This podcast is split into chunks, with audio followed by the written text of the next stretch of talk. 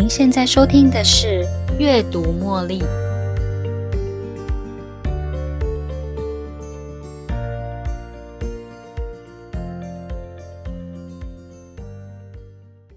欢迎收听今天的《阅读茉莉》。我们之前在《阅读茉莉》Podcast 花了三集的时间，也就是在十七、十八还有第十九集，我们分享了一本书《有钱人想的和你不一样》。里面有很多对于金钱跟人生观，我认为有很多值得分享的地方。今天我想再与大家分享一下有关有钱人是如何让自己能够一步步借着金钱的花费来实现财富自由的概念。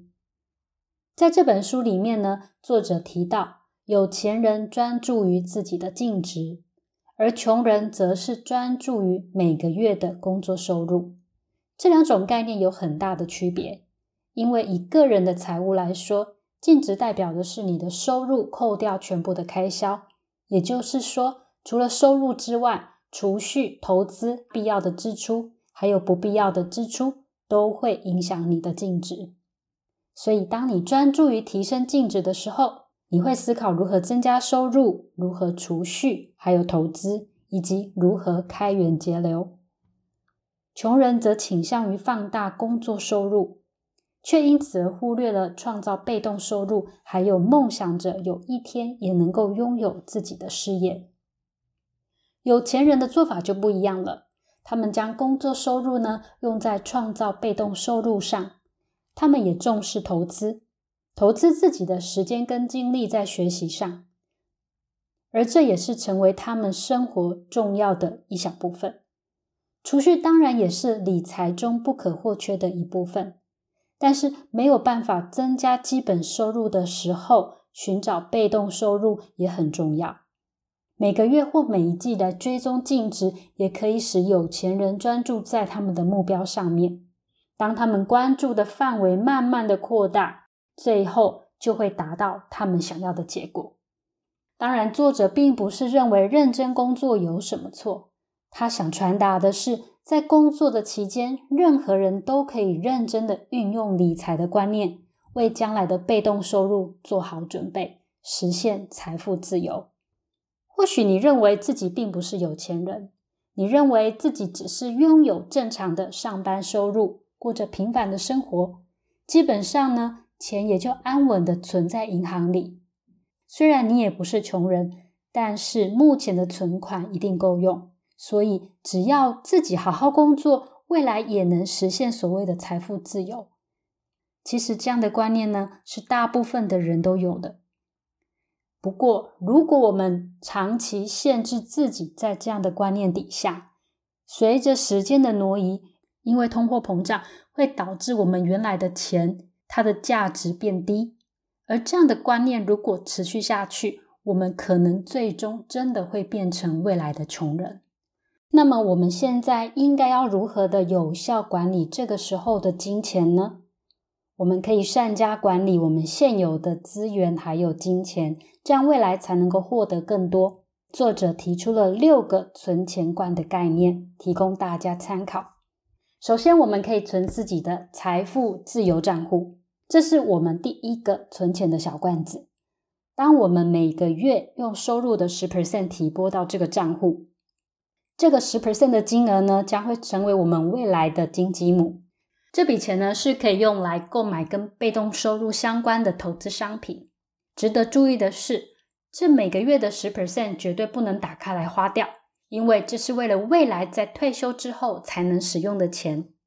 这是创造金鸡母的过程。一旦停止工作的时候，我们可以在不动用金鸡母的状况之下，开始消耗金鸡母生下的金鸡蛋。接下来是长期储蓄罐，比例也是 ten percent。这个罐子呢是针对我们的长期目标而设定的。例如，你可以设定一年后想要出国进修，为了这个目标，你可以每天都必须稍微放一点钱进去，让你的注意力呢每天集中在这个目标上。由于长期储蓄是针对特定的目标，它不是一次性的提款，它是每个月小额的储蓄。目的是为了未来的特定目标做准备。这些钱呢，可能是用在平常不太会做的事情，例如参加豪华游轮三日游，或是购买名牌包，又或者是参加需要支付年费的俱乐部，甚至你想要到高档餐厅用餐。当我们每个月用收入的十 percent 存到这个账户，这个储蓄罐将会为我们在今年实现愿望。接着，第三个存钱罐是教育罐，也是十 percent 的占比。这是为了自己的学习还有教育而设的教育基金，例如购买书籍啦、参加研讨会或是课程，如同刚刚提到的，投资自己的时间还有精力在学习上，是有钱人在生活中很重要的一部分。接下来第四个存钱罐是玩乐基金罐，也是 ten percent 的占比。我认为这是六个罐中令人最期待的一个。虽然刚刚提到的长期储蓄罐也是一个让我觉得很期待的，它使我有继续储蓄的动力，但是它毕竟是在未来才会发生，需要时间的等待，没有办法马上实现。相较之下呢，这个玩乐基金罐呢，则可以让我每个月都能够自由的使用我辛苦赚来的钱，你也可以称它为财富自由罐。但是不要跟刚才的财富自由账户给搞混哦。刚才提到的第一个财富自由账户，它是为了退休的时候送给自己的退休金，让你不用担心在退休之后的生活。但是这个财富自由罐呢，则是可以为了自己辛苦赚钱，让自己可以在当下马上享受到使用这个六个罐子理财法的好处。你可以在每个月将这样子的玩乐基金罐当成是一个让你可以自由自在花费的地方，目的就是为了要拥有一些可以自由动用的金钱，让自己每个月都能够感到好开心，享受一下短期的财富自由的感觉。毕竟有些人就是喜欢这样嘛。但是如果你本来就不是那种买东西不手软的人，也没有关系的，你可以调整提拨的比例。或许只是为了每个月多喝几杯咖啡，或者是多吃一点下午茶。其实你也可以只提拨少一点的金额，让自己能够实现小小的心愿，同时也不会让你自己觉得花钱有罪恶感。接下来是第五个存钱罐，贡献付出罐，比例是 five percent。当你知道自己是一个富有的人，当你有足够的能力，就能够为社会做出一点小小的付出。捐赠给需要帮助的人，或是买小礼物送给朋友，这会让你感到人生好有意义。人们经常说，赚钱啊，就是要让你的生活品质变得更好。当你有这样的能力，付出一点点的金额，为社会做出一点小小的贡献，这也是你展现自己有价值的地方嘛。回馈会让一个人觉得有价值，过得也比较开心。这也是一个让自己生活更好的其中一个方法。最后一个存钱罐是生活必要支出罐，它的占比为五十五趴，这包含了水电费、油资、你的信用卡账单，还有其他基本生活用品的开销，这些是必要的支出，也是我们生存的基本开销。在这里有个重要的提醒。如果一个人没有办法用五十五趴以内的比例来应对生活的必要支出，那么就必须要简化你的生活方式。你可以重新检视你的基本开销，检视你的生活必要支出的项目有哪些是必要支出，哪些是可以省下来，或是挪到玩乐基金，又或者是长期储蓄罐的支出。大家有没有发现？我们在利用这六大存钱罐的存钱方式上，和一般的储蓄方式有什么不一样呢？一般大部分的人在有了收入之后，会先用这些钱支付生活的必要支出，如果还有剩下的，才会考虑进行储蓄。但是透过这六大存钱罐的方式来应对支出却不一样哦，它能够让你在事先就调整好一定的比例。也不会让你因此而无法应付生活所需。这六大存钱罐的比例基本上是可以进行微调的。这里有几个需要注意的地方。首先呢，财富自由账户的最基本门槛是 ten percent，你可以微调到十五趴或是二十趴，但是不建议再调低了。这是因为呢，这个比例是为了保障在未来无法工作或是退休的时候，让你的生活相对能够自由自在，不会让你为了金钱而困扰。同时呢，我认为贡献付出这个五趴也可以用五趴作为最低的支出比例进行微调。当你有能力做出贡献的时候，代表你相信自己富有，自己有能力。而这样的态度跟信念会影响你的金钱流向，使你的生活更充实、更丰富。因为你知道自己有能力照顾身边的人，而且还能够帮助他们，甚至你也有能力送小小的礼物，让别人在收到的时候感到很开心。基本的生活必要支出最大的比例是五十五趴，而这个比例已经不能再调高了。但是你可以考虑调低到四十趴或是五十趴，跟其他的存钱罐如长期储蓄还有玩乐罐相互的做调动。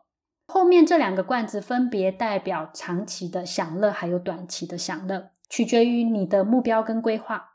想象一下，当你现在七老八十的时候，回首过去，你会愿意在现在这个时候？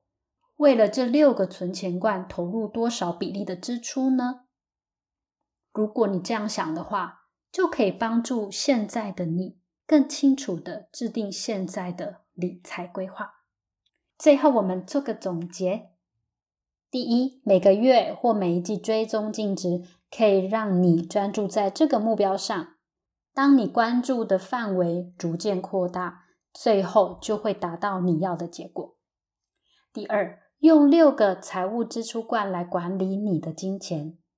这六个存钱罐分别是：一、财富自由罐 （ten percent），用来购买与被动收入相关的投资商品，这是用来作为你的退休金，在还没退休之前绝对不能动用。第二，长期储蓄罐 （ten percent），用在实现长期的目标，如出国进修或是旅游。第三，教育罐 （ten percent）。用在个人成长、提升知识技能、投资自己。第四，玩乐基金罐，ten percent，提供短期的财富自由，让每个月都能够自由的使用赚来的钱。第五个是贡献付出罐，five percent，让生活过得更有意义，能够回馈社会。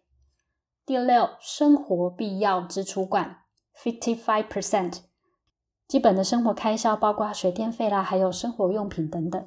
这本书提到的这六个财务支出罐账户的概念相当实用。不论你是像我一样总是非常非常细节的检视我的支出方式的人，又或者是你每个月领完薪水后都会随心所欲想要把钱花光光的月光族，又或者是你真的很想要理财，但是不知道如何开始的朋友。都可以从这个方法中得到好处。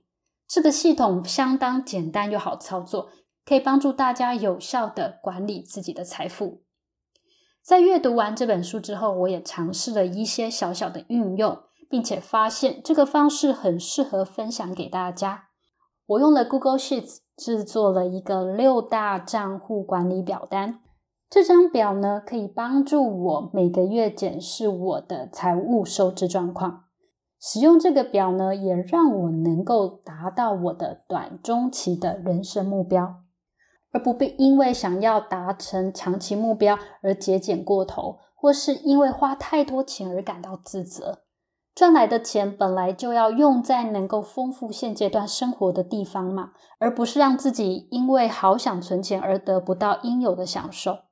使用这张表非常简单。你不需要有电脑程式基础，或是任何做表单的知识，你只要很轻松的将你每一笔的收入跟支出记录下来，就可以在你的仪表板中看到自己每个月或者是一年的收入、支出还有余额。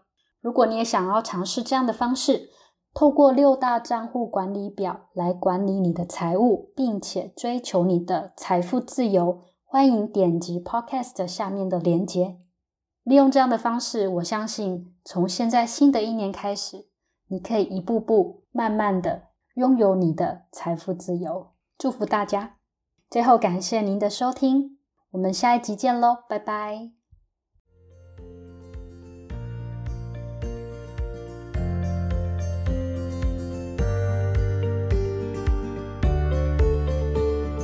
又到了节目的尾声，如果您喜欢今天的节目，邀请您在 Podcast 留下五星评论、订阅并分享这个频道给您的好友。如果您有其他的反馈或想法，也欢迎留言给我。您的这些反馈都将成为背后那一股支持着我坚持不懈、持续创作、提供更优质内容的动力。感谢您的收听，我们下一期再见喽，拜拜。